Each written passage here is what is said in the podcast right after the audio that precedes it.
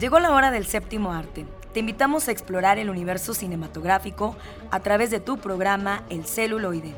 Entérate de festivales, talleres, música de todos los tiempos, ciclos, grandes leyendas, cartelera, adaptaciones, historias, entrevistas, recomendaciones, el eco de las ciencias y mucho más. Arrancamos.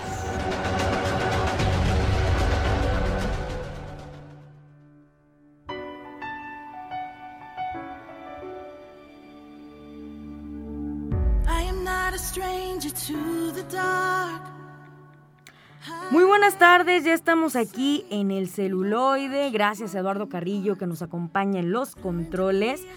Por favor, quédense con nosotros. Hoy homenaje a Fernando Luján en época de oro. Nuestros estimados Oscar y Carlitos nos hablarán de La diosa del asfalto y de First Street parte 1. Eh, son películas de la plataforma de Netflix, así que por favor quédense con nosotros. Las recomendaciones de Cinema Cuarentena como siempre. 1190 de AM por la cultura y por el arte Radio Universidad. Arrancamos.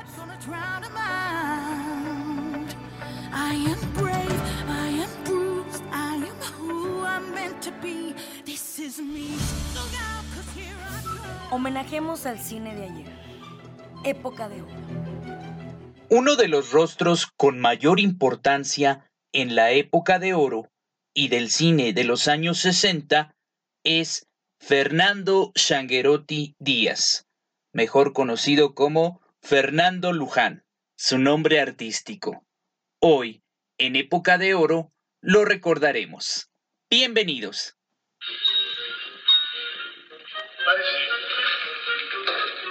¿Se puede saber quién es usted, almirante? Soy el prometido de su hija. Válgame Dios. ¿Cuál hija? Patricia. Ah, Gracias. ella lo mandó. Oh, no, señor. Ella no quería. Pero yo decidí hablarle. De marino a marino. ¿Me permite una pregunta? De marino a marino, hable. ¿Me concede la mano de su hija? ¿No le parece un poco precipitado, jovencito? Como usted se va. Es verdad, mi hermano. Y señor, ¿qué me contesta? Pues por ahora no puedo contestarle nada. Pero usted es hombre y sabrá esperar, ¿verdad? ¿Dijo? Amigos radioescuchas, muy buenas tardes, muy buenos días o muy buenas noches, según sea el momento en que tengamos el gusto de que nos sintonicen una vez más en su programa El celuloide. Excelente sábado de cine para todos ustedes. Hoy vamos a recordar a un actor a quien se le rindió un homenaje en el 2018 en el primer encuentro de cine organizado por nuestra querida Universidad Autónoma. Fernando Luján. Fernando Luján nació en Bogotá, Colombia, el 23 de agosto de 1939 e incursionó en el mundo de la actuación debido a que sus padres, Alejandro Shanguerotti y Mercedes Soler, trabajaban en este mundo. Tras su descubrimiento por el director Julio Bracho a los 8 años. Aunque debutó en el cine en 1952 en La Segunda Mujer como Fernando Shanguerotti, más tarde cambió el apellido por Luján. El primer actor contó en alguna ocasión que esto se debió, entre otras cosas, a la aversión que sentía hacia sus tíos Fernando y Andrés. Me molestaba que mi tío Fernando llamara mucho a otros actores y no llamaba tanto a mi papá, quien además de ser su cuñado, era un gran actor. Eso hizo que estuviera un poco en contra de ellos y además que no quisiera entrar a su instituto, de lo cual me arrepiento muchísimo porque en esa época salieron muchos buenos actores. Fue en 1953, en la película La cobarde, donde actúa con su hermano mayor, donde decide cambiar el Shanguerotti por el apellido Luján. El cambio de su apellido se debió también a una cuestión práctica. Cuando salía a la calle con mi papá, gritaban, ¡Ahí va Changarango! ¡Chingarinto! Nadie lo sabía pronunciar. Solía contar el actor muy divertido. Además, mi papá decía que su nombre y el apellido eran largos para las marquesinas. Un día, leyendo la historia de Argentina, me gustó el pasaje de la Virgen de Luján. La carreta en que la llevaban no quiso arrancar hasta que bajaron a la Virgen, que allí se quería quedar, contaba. Finalmente, Luján le sonaba muy mosquetero, según recordó Fernando en alguna otra ocasión. La vida no solo le alcanzó para ser parte de la época de oro del cine mexicano.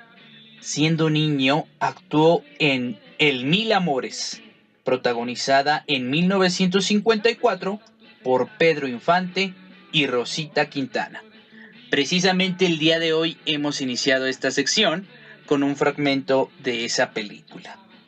También le alcanzó para sumarse al llamado nuevo cine mexicano en la década de los 90. Recordemos que Arturo Ripstein lo invita a participar en El coronel no tiene quien le escriba en 1999. Con Eugenio Derbez estuvo en Hombre al agua, remake hollywoodense de una película de los años 80. Durante más de siete décadas de carrera artística, Fernando Luján también tuvo una fuerte presencia en la pantalla chica. Incluso fue pionero de los melodramas que presentaban en los 90 la recién creada televisión azteca. Eh, ¿Cómo podríamos olvidar su personaje de Ignacio San Millán en Mirada de Mujer en 1997? Esa historia fue un parteaguas en su género debido a la temática.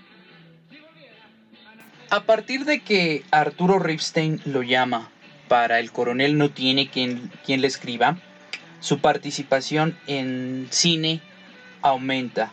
Aparece en películas como En el país de no pasa nada, El tigre de Santa Julia, Tú te lo pierdes, El carnaval de Sodoma y Labios Rojos. Es ahí cuando su carrera se mezcla con melodramas como Lo que es el amor, Todo por amor, Montecristo, Así en el barrio como en el cielo y La hija pródiga. Gracias a su destacada trayectoria en la época del cine de oro mexicano, el actor ganó varios reconocimientos, de los cuales destaca el de la Academia Mexicana de Artes y Ciencias Cinematográficas al entregarle el Ariel de Plata como mejor actor en 2008 por su trabajo en la película Cinco días sin Nora. En 2013, el actor recibió otro homenaje durante el Festival Internacional de Cine de Guanajuato.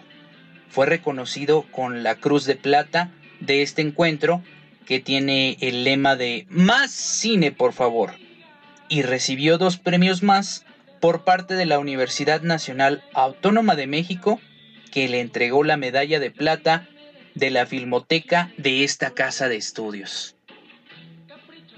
Su fallecimiento fue anunciado por la Cámara Nacional de la Industria Cinematográfica.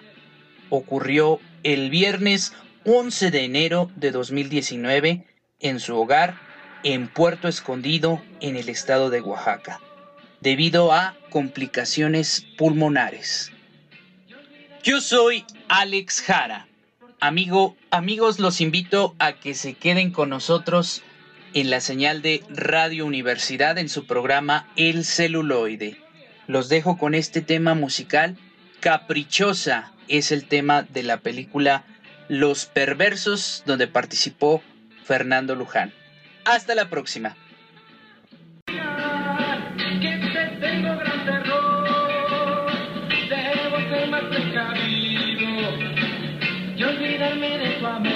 Yo sé por qué.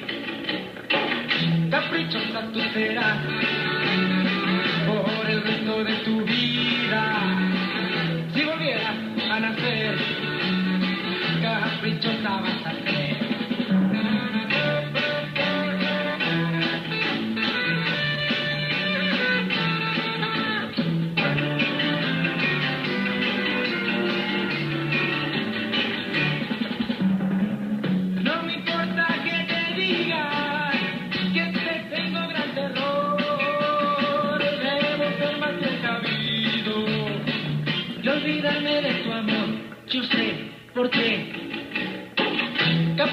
Caprichosa tú serás por el resto de tu vida.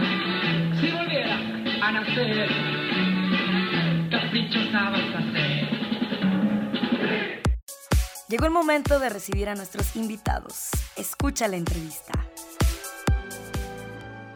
Muy bien, y seguimos con las escuelas de iniciación artística y para ello, Oscar Ramírez está aquí con nosotros, maestro de estas escuelas, que nos va a platicar un poquito acerca de los ah, pues talleres o las clases que se imparten y cuándo comienzan, a dónde podemos pedir informes, cuándo inscribirnos, etcétera.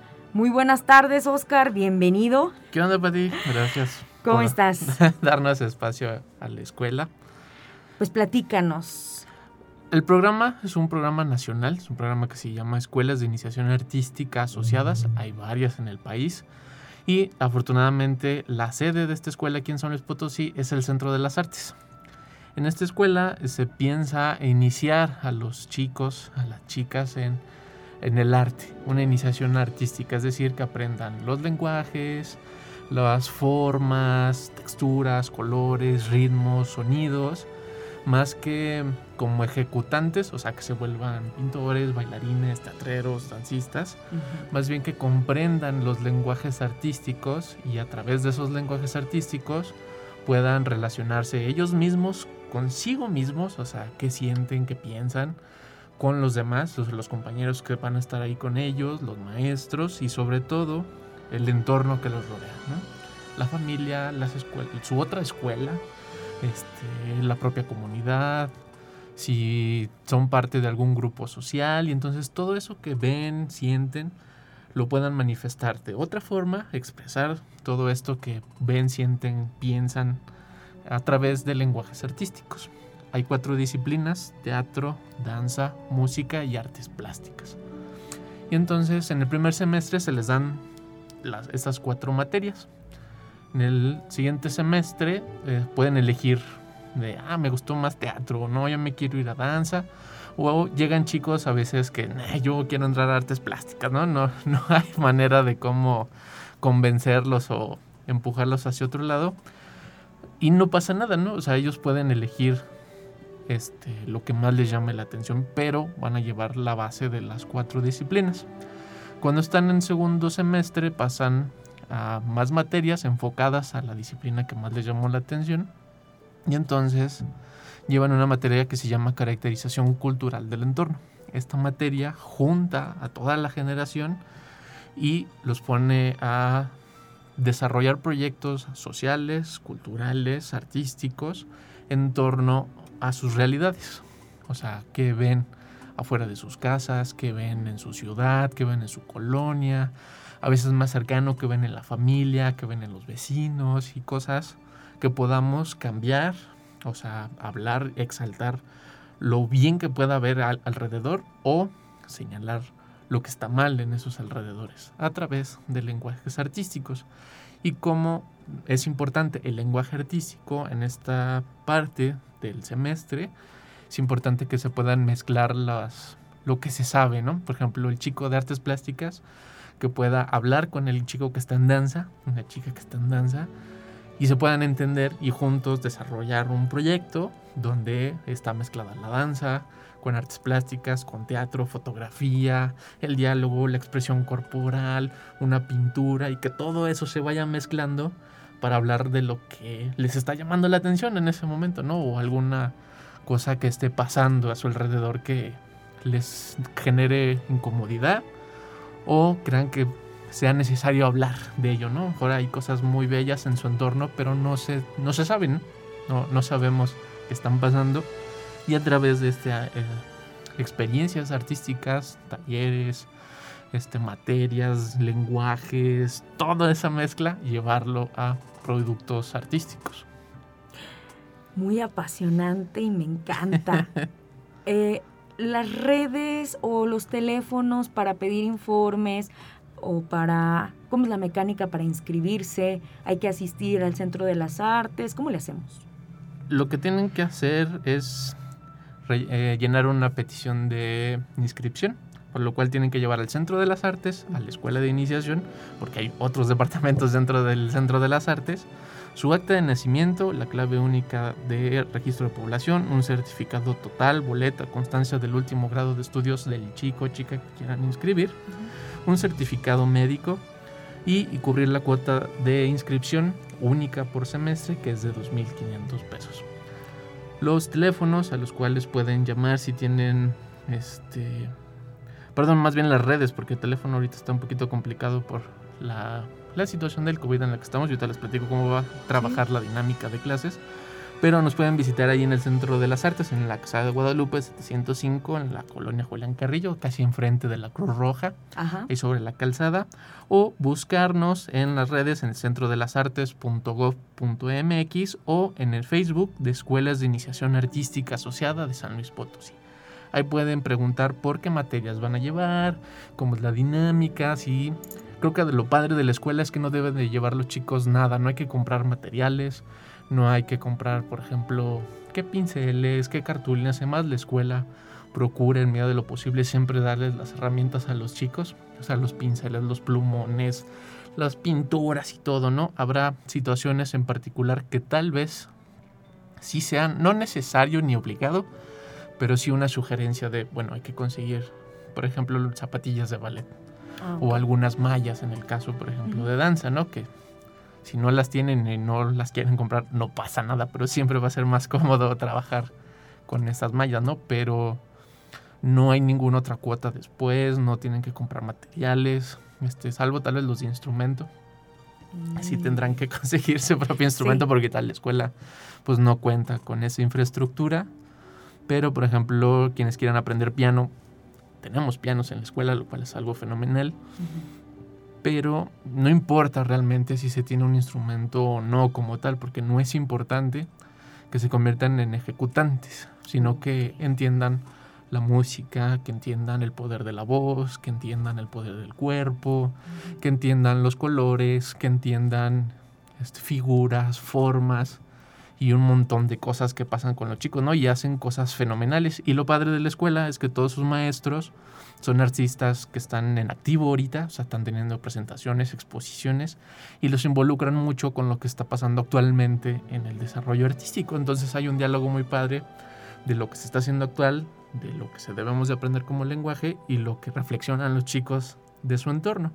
Y en esta ocasión, por sistemas de COVID, vamos a tener un sistema este híbrido, justamente, ¿no? De, de, presencial y virtual para que con toda la seguridad COVID que podamos tener, para que estén seguros todos los chicos, chicas, padres que quieran estar con nosotros en la escuela. Pues yo te agradezco muchísimo. Aquí es su casa y seguimos pues. esperándolos para que nos platiquen sus experiencias. Sí, claro. Muchas gracias. Continuamos. Los esperamos.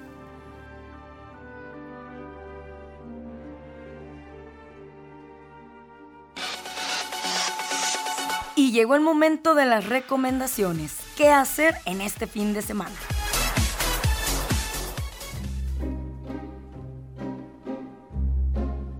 Este es Miguel Ángel, hija de Cinema Cuarentena, y aquí les traemos la recomendación de la semana. Dicho esto, antes de comenzar, quisiera recordarles, como cada semana, que nos encontramos participando en el reto Cinema Cuarentena, el cual consta de una lista de 52 categorías, una para cada semana del año, en donde estaremos recomendando diferentes directores, diferentes, eh, años en específico, movimientos fílmicos, países, etc. Así, las recomendaciones nunca se nos van a terminar. Dicho esto, eh, el día de hoy seguimos con una sección muy interesante del reto, la cual habla de países en específico. En esta ocasión toca Corea del Sur, un país que en los últimos años ha ido ganando terreno en los mayores festivales de cine, llevándose muchos, muchos, muchos premios y hablándose de una especie de nueva ola coreana. Eh, por lo tanto, la película de la que hablaremos es Hierro 3. Es, a ver, eh, perdón, es, un título un poquito... No es, no es tan convencional, porque, porque al haber un número 3, piensas que es una especie de secuela, pero no. Este, más bien es una especie de, alegoría al, al palo de golf. Hierro 3. Eh, en coreano se dice Binjip, del año 2004, y es dirigida por el legendario director Kim Ki-duk, aquel que también dirigió, dirigió Primavera, Verano, Otoño, Invierno, Primavera. Este, cuenta con una duración de 1 hora con 35 minutos y como estamos acostumbrados a hacerlo durante esta sección, comenzaremos leyendo brevemente el argumento y después pasaremos a platicar sobre por qué merece la pena verla. Una modelo se enamora de un joven vagabundo después de que éste le ayude a escapar de su abusivo esposo. Esta es la pequeña reseña de Google y ahora sí pasaremos a platicar si vale la pena invertir una hora y media de nuestro tiempo en poder ver esta película. Tae-suk es un repartidor de propaganda que tiene por costumbre meterse en aquellas viviendas que se encuentran temporalmente vacías. En, uno de esos domicilios, después de pasar algunos días haciendo su vida y dejando la casa impecable, que es algo que acostumbraba a hacer cuando se metía a estas casas, mientras las familias que estaban ahí salen de vacaciones, eh, se da cuenta de que estaba siendo observado durante todo ese tiempo en ese domicilio en específico por Sun Hua, quien vive en esa casa, pero se escondía de su mirada completamente. Así que al, poco tiempo vuelve el esposo y nuestro protagonista se da cuenta del maltrato que ejerce sobre su mujer, por lo que intentará rescatarla. Eh, tal y como nos enseña la filosofía oriental contemplativa, a veces el sonido más placentero es el silencio. Y aquí nos encontramos con una puesta en escena tan pura y de autor que el simple hecho de que los protagonistas no se dirijan una palabra, ni la palabra ni una sola vez en toda la película, nos da a entender esto. Y, y, a ver, que no se confunda, no es una película aburrida, es lo último que tiene. Pero es un ejercicio muy interesante, se trata de un amor, de una historia de amor muy pura, un amor muy platónico, sin manchas. El cine se trata de conocer nuevas perspectivas, diferentes puntos de vista, y aquí podemos ver una historia bastante extraña. No es lo más común del mundo ver a una persona que por gusto se mete a vivir a las casas de la gente, dejando al final todo súper limpio.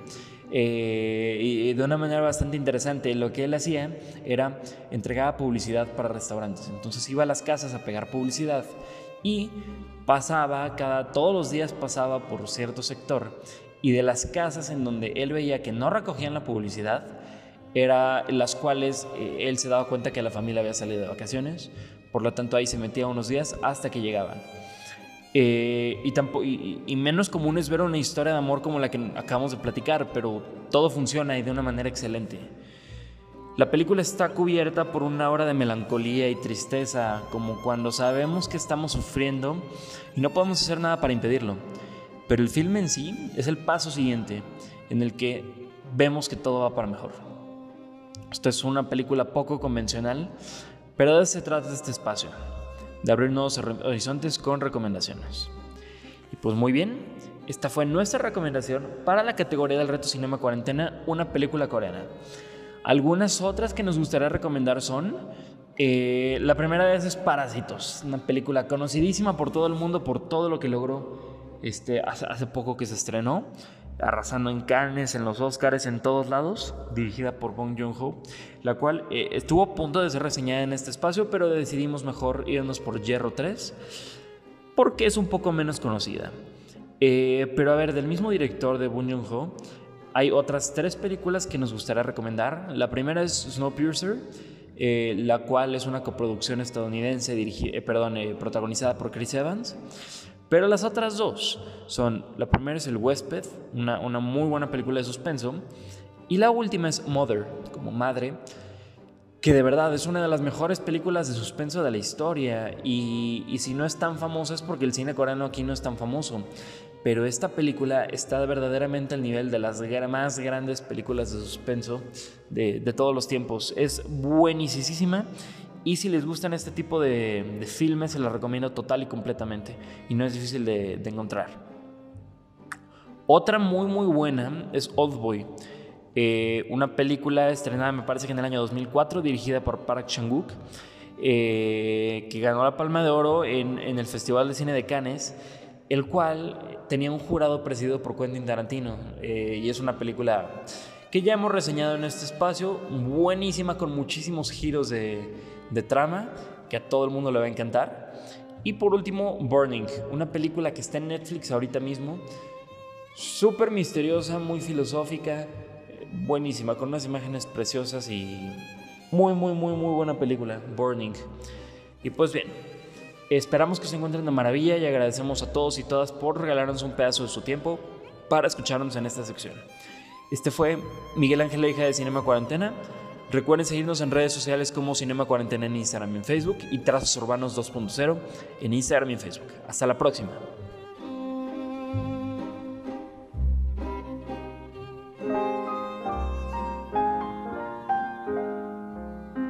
Bienvenidos a la sección de ficción, cómics y otras rolas, donde ahondaremos en elementos de la cultura nerd. Adelante con esta sección.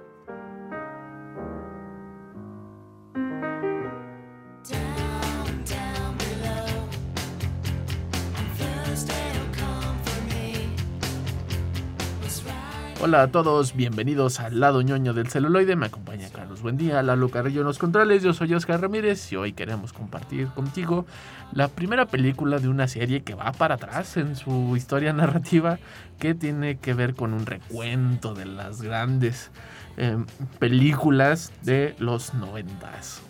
Es como ese video de Coldplay donde el personaje va para atrás. Básicamente. Una cosa así. Esta película se llama Fear Street 1994. Uh, es la primera parte de la serie Fear Street que tengo entendido que están basadas en una serie de novelas de terror. Como es, esto es como mucho de este pastiche. En esta aparece mucho esa como estética de mira las, las novelas de terror. Tiene como mucho la, la dinámica de, de los cómics de terror, los cuentos cortos y como... Me gusta mucho Stephen King, pero no quiero escribir como Stephen King. o sea, como que le quiere rascar por otros lados y mezcla como un montón de estilos y géneros. Y que anda, ahora la llevan a la pantalla. Queda un pastiche muy raro entre literatura y película. En una historia muy rara de que no llega como en ningún lugar más que aventarnos a la siguiente película. hacia el pasado. Que es sí. hacia el pasado, que me gusta mucho porque no es que esté pensado como, bueno, ahora vamos a hacer una historia de origen. Sí, como, como que- este es de. A este personaje estuvo muy padre, hay que explicarle de dónde Ajá. viene. Ya viene como desde la primera cinta nos están dando un montón de guiños de cómo va a empezar toda esta gran historia de terror en tres partes. Pero la primera historia comienza con los chicos este, alternativos de un centro de comercial. Con de fondo una canción de Nine Inch Nails, que es la canción con la que inicia Seven, Closer. Como no queriendo dar un guiño a esa película, pero en particular que la canción no dura mucho.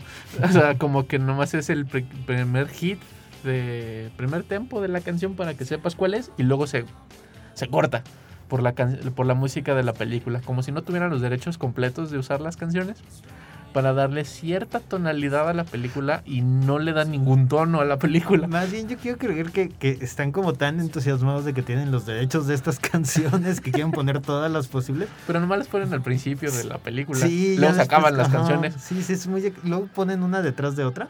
Creo que por ejemplo al final hay como tres canciones en el montaje final. Y el inicio igual. Sí, es muy Cada que cambian como de situación. Con esta historia que comienza en el centro comercial, donde alguien, un- una bruja, después entendemos, posee a un joven adolescente que atiende una sex shop en un centro comercial y ataca a la chica que atiende la librería que vende todas las grandes novelas de terror por alguna extraña razón. Y comienza la masacre en este pueblo que está embrujado. De- más bien son dos pueblos. Uno es Shady Side y otro es Sunny Side. Adivinen quién es, dónde es donde cometen las masacres. Yo pensé que en Sony, pero no, No, me no. equivoqué. Era en el otro lado, con el nombre más feo. Entonces este grupo de adolescentes que ven esta masacre, que son, tienen el conocimiento de que esto suele ocurrir cada cierto tiempo en su lado del pueblo, en Shadyside, en donde pues, un papá se pone violento y mata a su familia, un adolescente mata a sus compañeros de clases, es como, como diario casi, mientras del otro lado en Sunnyside es como de los ricos, los que nunca cometen crímenes, los que todos son como perfectos. Que creo eso es, no siento que sea como el tema de la película, pero es, mm, me impactó mucho como justamente el lado adinerado, la clase alta, es donde siempre les va bien. Y quienes tienen el- los grandes problemas, los problemas de drogadicción, alcoholismo, violencia doméstica, violencia en las calles y todo es en la línea marginada de estos dos pueblos Ajá, juntos. ¿no? es, es como de, pareciera que no es parte fundamental de la trama, pero lo hacen como muy claro y muy caricaturesco de cierta manera. Cuando ya entran a la escuela, como para ver la vida cotidiana de estos chicos, ya ves que está el detector de metales y Ajá. la navaja, las drogas, las píldoras, la cocaína y así como mucha. Cada que pasaba alguien, alguien dejaba algo en esa bandeja de lo prohibido para entrar a las escuelas y es como, es demasiado. Sí, o sea, hay sí, un sobreexceso. sí. Creo que la película es así. O sea, la película no, no es sutil, no quiere como sugerir cosas, es como ¡pam, pam, pam! Uno detrás de otro. Referencias a películas de terror, referencias de la cultura pop de los noventas, en el vestuario, en la Hay iluminación. una cultura pop así como que nomás le gusta al director.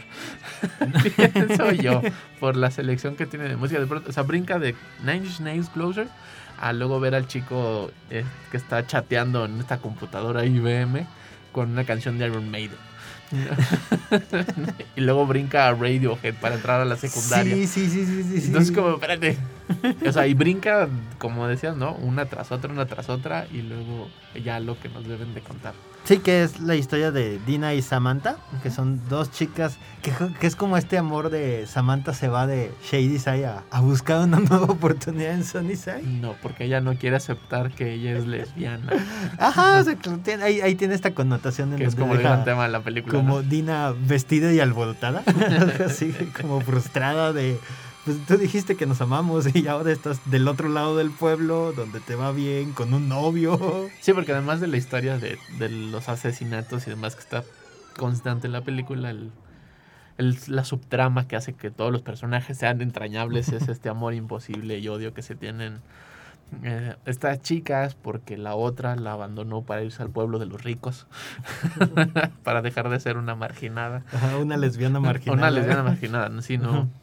Y ahora es Hay como, como muy una marcado las- heterosexualidad ahí brillante, Falsa. donde- falsa, donde va con los ch- chicos populares de Sunnyside. y se agarran a golpes en un partido de americano donde tienen esta vela por el chico que acaba muerto del centro comercial que pierde la cabeza y luego en una especie de película de zombies empiezan a resurgir desde, desde la tierra estos asesinos que ha habido en la historia del pueblo, ¿no? Sí, creo que es esto como muy padre que, que haya esta como iconografía este, de como, ah, mira, el que, la que se vestía así en los 60 y mató a su familia, la que, el lechero, ¿no? El, Sí. el tipo con la máscara rara de los años 20, así como de...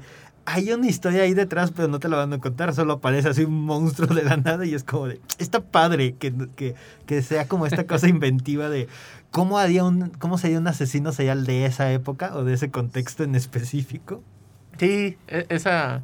Que eso te va dando los guiños a las, a las otras películas, ¿no? O sea, se vuelve como muy repetitivo los nombres y los motivos. Y constantemente están hablando de eso, aunque nunca hablan de los asesinos que sí están actuando eh, en su ira de muerte en la película. Que todo resulta, spoiler alert, este es una bruja que fue condenada y quemada hace muchos años en este pueblo y es la maldición de la bruja, que a los cuales todos, todos se burlan de esa misma bruja hasta que va por ellos para asesinarlos horriblemente por una cosa que yo no entendí.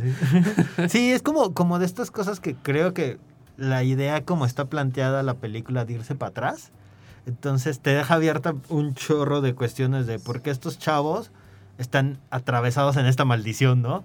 Y ahora los quieren matar específicamente a ellos, qué hicieron, qué no hicieron, si son como parte de algún secreto que algunas adulto tenga ahí como, como de explicando el por qué la bruja tiene como esta afición a este lado del pueblo como muy, muy extraño. Entonces es como... Solo es venganza. Solo es venganza. Entonces, como historia funciona nada más para como, ah, está padre, hay unos asesinatos, pero esta idea de no te lo voy a contar porque entonces te- se me acabarían mis otras dos pe- películas que ya tengo preparadas, ya están Ya hechas. están hechas. Entonces ahí te deja como este sabor de boca de que lo que acabas de ver fue un tráiler de dos horas. de cacho. dos horas, ¿no? Sí, es que además, o sea, la dinámica es recordar un poquito a Scream, recordar a la bruja de Blair, recordar este el Destino Final, Sé lo que hicieron sé el lo que hicieron el verano pasado. pasado. Entonces, justamente las películas de terror de los 90, en esta historia que ocurre en 1994, va dando todos estos guiños y los va poniendo uno tras otro, uno tras otro para construir esta, pues este collage de película, de películas, para solo darnos, como dicen, ¿no? Este tráiler avance de la verdadera historia que está dos películas antes de, de este gran drama, porque suele ser muy pues simple, simplón, no le da el tiempo, quiere tratar de meter la parte romántica, la parte jocosa y, y no macha creo todo. O sea, es, hay partes que funcionan muy bien, por ejemplo, el personaje este de que trabaja para mantener a su familia, se me fue el nombre. Ah, sí, sí, sí, que es como el compinche raro, ¿no? De la pandilla. Y como es sumamente raro, tiene las conversaciones más raras, los diálogos más extraños, que le da mucha... A mí me divirtió mucho ese personaje, ¿no? En la parte donde los chicos tienen este descubrimiento de su, de su sexualidad entre las parejas y todos, y como él se queda solo, pues solo se masturba, ¿no? Y entonces le dice, ah, tuvieron relaciones, yo también. ¿no? Y él, él solo estaba en el baño solo, güey. Entonces, esa vulgaridad del personaje se me hace muy divertida. Pero en los demás personajes, sus características, siento que no. Como que no empatan, no embonan. No, es una película que quiere contar muchas cosas y, y lo peor es como presumirte que la sabe.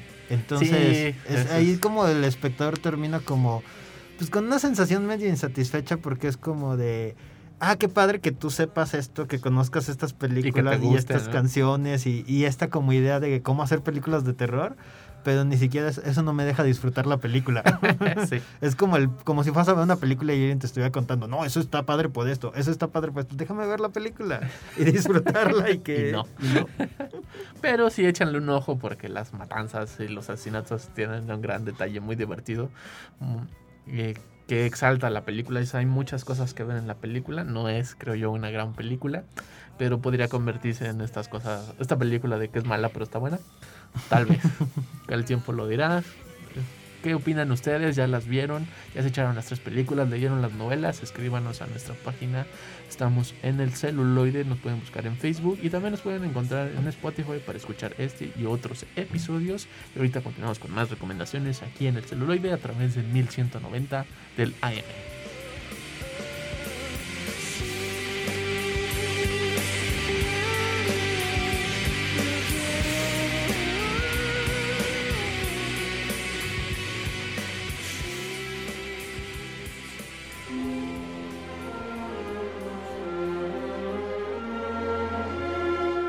Voy a hacer una recomendación que no pueden rechazar.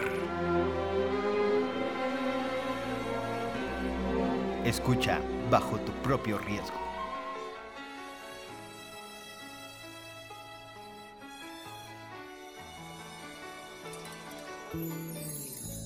Como deseo. Hola amigos y amigas del celuloide, yo soy Carlos, me encuentro con Oscar. Todavía no me voy. Y el día de hoy les tenemos más películas. Un saludo para Agustín y Eduardo, están aquí pendientes de nosotros, para escuchar esta película sobre el rock, la periferia y las castra- castradoras de Santa Fe. Y es mucho, mucho solvente. Mucho, mucho solvente, muchas drogas de solvente. En esta película de este año que se llama La diosa del asfalto, dirigida por Julián Hernández, que se acaba de estrenar en la plataforma de Netflix. Eh, en este como festival que tienen de cine mexicano El- este mes. Si le echaron ganas de vamos a mandarlo indie alternativo a la plataforma. Y hay una gran selección de películas, hay creo muchos grandes temas. Y en particular esta película que tiene un gran tema. Creo que la historia, los personajes, el guion es una cosa maravillosa. Pero el señor director decidió hacer un bodrio de película. Esta película se trata de. Eh, en los años 90, y va a haber como un flashback a los 80, ese, ese como espacio de la. de- 80 y 90. 80s, 90s, en donde Max es, es esta chica que le está triunfando en su banda de, de rock, de punk, así como old school, ba- ba- de muy, muy bajo estrato social. Donde todavía hay como lo, tocan en los hoyos funky y se arman las tocadas con estas pandillas de lugares como por ejemplo en este caso es Santa Fe, ¿no? Que, que en ese momento pues era una zona donde hay basureros y, y llena de, de pobreza y, y mucha, mucha violencia. Y entonces Max va a regresar a su colonia, a su barrio, de donde A sus surgió, raíces. a sus raíces, y encontraremos que ella, ella no fue como la historia de, ah, salí de aquí y tuve éxito, sino más bien ella salió de ahí huyendo de algo, y descubriremos qué pasó, por qué su antigua pandilla, que ahora son las castradoras de Santa Fe, le traen como ahí el- la jiña, el pique, no la quieren en este barrio, y ella va viendo cómo va cambiando su, su entorno, cómo cambió, y descubriremos en este flashback, que es casi el 90% de la película, el qué pasó, qué hizo ella, qué hicieron sus, sus amigas y las historias de violencia que tienen este grupo de mujeres, de sobrevivencia, de cariño y amor que se tenían entre ellas. ¿Qué, qué ocurre en este lugar tan, tan peculiar? Sí, es una, una película que trastoca un tema muy complicado, la violencia, pero la violencia en las pandillas y en una pandilla de mujeres, completamente de chicas, de todos los abusos, de todas las formas que te puedas imaginar, ellas son víctimas de esto. Y en la historia, las- l- creo que la tratan de sobrellevar de una forma fenomenal a través de juntarse, ser muy aguerridas, ser punks y contar esta como gran odisea de estas chicas que no encontraron otra salida más que la violencia y una violencia brutal, ¿no? Son unas cosas horribles. Y la forma en que está narrada me recuerda a muchas películas como la de Viólame, que tiene una crudeza narrativa, pero no va con el tono de la historia. O sea, solo pone cosas horribles, violaciones espantosas, unas golpizas espantosas porque, uy, es violento y es sanguinario y es salvaje. Y al cual el director se justifica diciendo que es como un homenaje a esta película de los panchitos. O estas historias de películas ochenteras mexicanas que eran las películas de las pandillas, ¿no? Sí. Que hay metralletas cada 10 minutos. Solo porque sí. Y en esta narrativa creo que no empata como la historia que, quiere, que se quiere contar, cómo se desarrollan los personajes con la estética visual, ¿no? O sea, creo que no empata nada porque quiere decir como, oye, esto es ultra violento y es súper malo. Y las cosas que tiene que ver con el desarrollo del personaje cuando crecen, cuando se enfrentan la una a la otra, en esta idea de te quiero pero te voy a matar, que es como constante en ellas, se queda por muy, muy, muy debajo, ¿no? Y la, el gran tema social también se queda muy por debajo y siento que solo se vuelve como de ah, una película agresiva. Es que creo que esta película tiene esto que, que es como exceso de estilo. Y, y es muy frustrante porque la historia va, va empezando como de, de algo muy pequeño, ¿no? De cómo van cotorreando, cómo pasan sus días así eh, en un lugar donde no hay muchas posibilidades de tener ocio, divertimento o distraerte de lo horrible que es tu familia, de no tener trabajo. Y entonces a partir de esto pequeño va como creciendo la historia de poco a poco, poco a poco, poco a poco van, van como atravesándose justamente esta violencia, ¿no? La violencia que ofrecen la mayoría, cosa curiosa, es como todos los hombres a su vida. Y cómo esta violencia las hace unirse. Pero visualmente es como excesivo. E- e- es como de. El director, como que tal vez no le gustaba la historia. Dijo: Vamos a poner aquí un plano holandés para que se vea más padre. Vamos a atraer la atención del espectador. Como que no confiaba que el, el espectador quisiera la historia o en- se encariñara con los personajes. Entonces, vamos a ver, a poner un dolly, así como bien loco para, para acentuar esto. Que justamente creo que más que acentuar las escenas de drama, las escenas de tensión, las de horror, te distraen y, y- y- se vuelve como algo muy, muy, no sé, como muy caricaturesco de repente el- el que tienen estas conversaciones de ¿y cómo has estado? No, yo muy bien.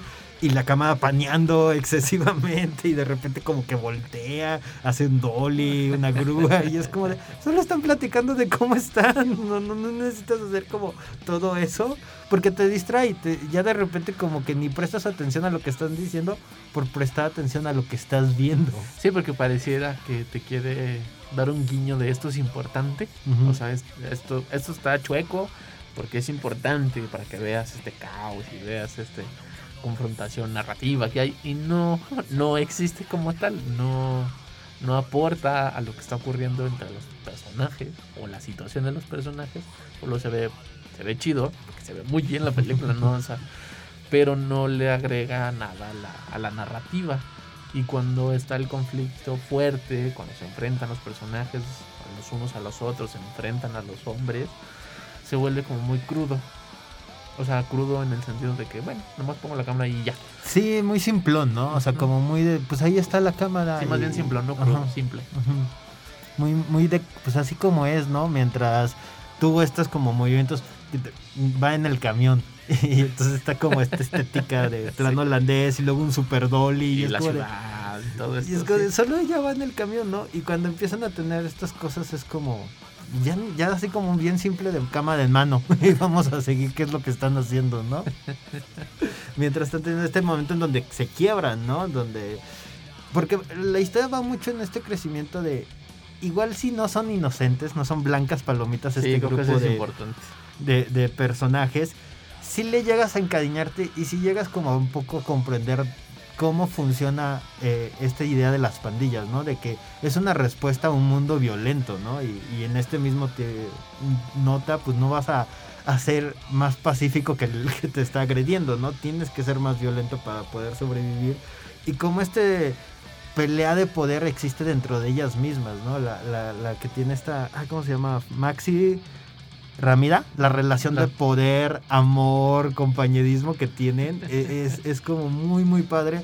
Porque son dos personas que se quieren, que, que son Pero te amigas. quiero tanto que sí te mato. Ajá, pero que al momento de si tú me traicionas, yo estoy dispuesta a matarte, ¿no? Y yo soy la líder de esta pandilla porque yo puedo hacer eso, ¿no? Y mientras una está escondiendo así como su, su, su pasión. Sí, La- es, es una cosa que.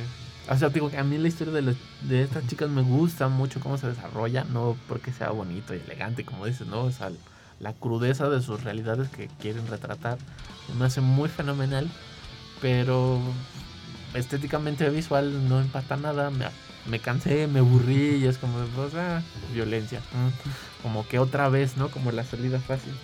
Y me cae gordo un poquito en ese sentido porque tiene esta justificación de es que si pasó de verdad. Esto está basado en hechos reales y es como, eso no te da permiso de hacerlo aburrido y, y nomás porque sí pasó ponerlo y ya se justifica que sea importante en la narrativa, ¿no? sí, cre- creo que, creo que regresa. Es un director que no ama la historia. Sí, se siente un poquito Se siente así como que- bien forzado de. Ah, estaría bien padre dirigir este, esta historia, ¿no? Sí, como que se quiso aprovechar. Digo, que es un director que habla mucho de las minorías, defiende mucho, por ejemplo, la, la comunidad LGBTP y sobre todo la comunidad gay, en, o sea, muy marcada hacia el hombre. Y aquí como que dijo, también voy a apoyar a, a las mujeres y no, como que no le tiene ese cariño o esa pasión como la que refleja en otras. en las otras, en sus otras películas, ¿no? En torno a la temática. Que si bien la forma en que construye el universo a mí se me hace como que está muy padre porque no plantea que hay un mundo afuera. Me gusta porque es una ciudad que está cerrada. O sea que, que este es el mundo, esto es lo que hay, estas son las casas, estas son como mi, mi universo.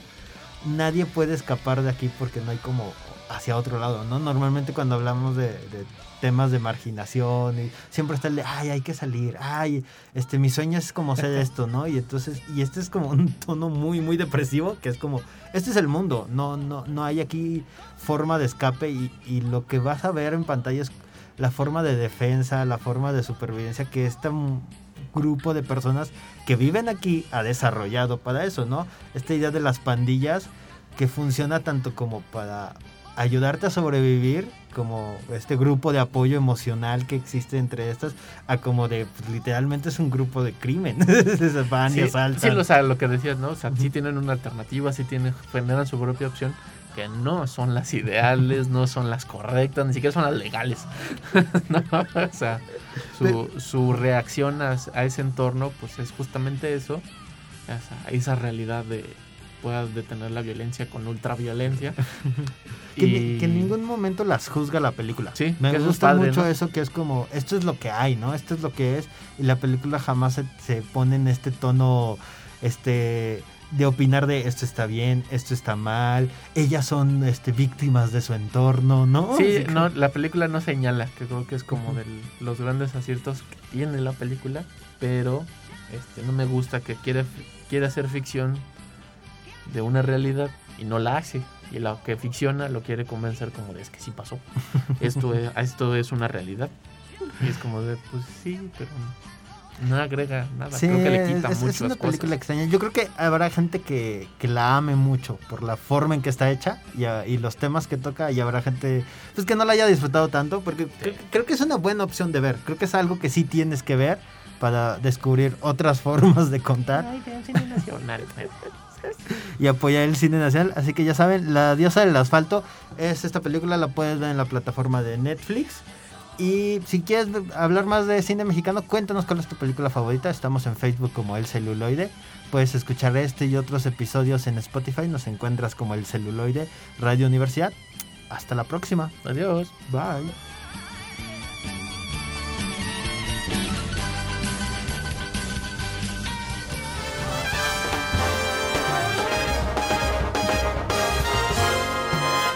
Esto fue El Celuloide.